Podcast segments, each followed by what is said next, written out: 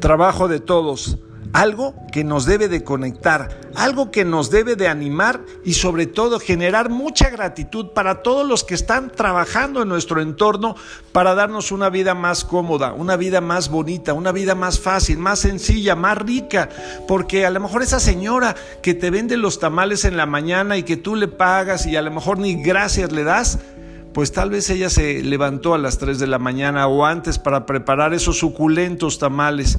Y chequen este ejemplo de nuestras hermanas abejas que ellas tan solo viven 40 días. En ese tiempo visitan más de mil flores y tan solo producen menos de una cucharada de miel. Una cucharada de miel que tú degustas en un segundo, en un momento, que te alegra la vida, te da salud, te da sentido en tu desayuno y es el trabajo de toda su vida. ¿Cuántas personas a tu alrededor se han preparado, han luchado, se han sacrificado para ti, para darte más comodidad y en el día a día te están sirviendo?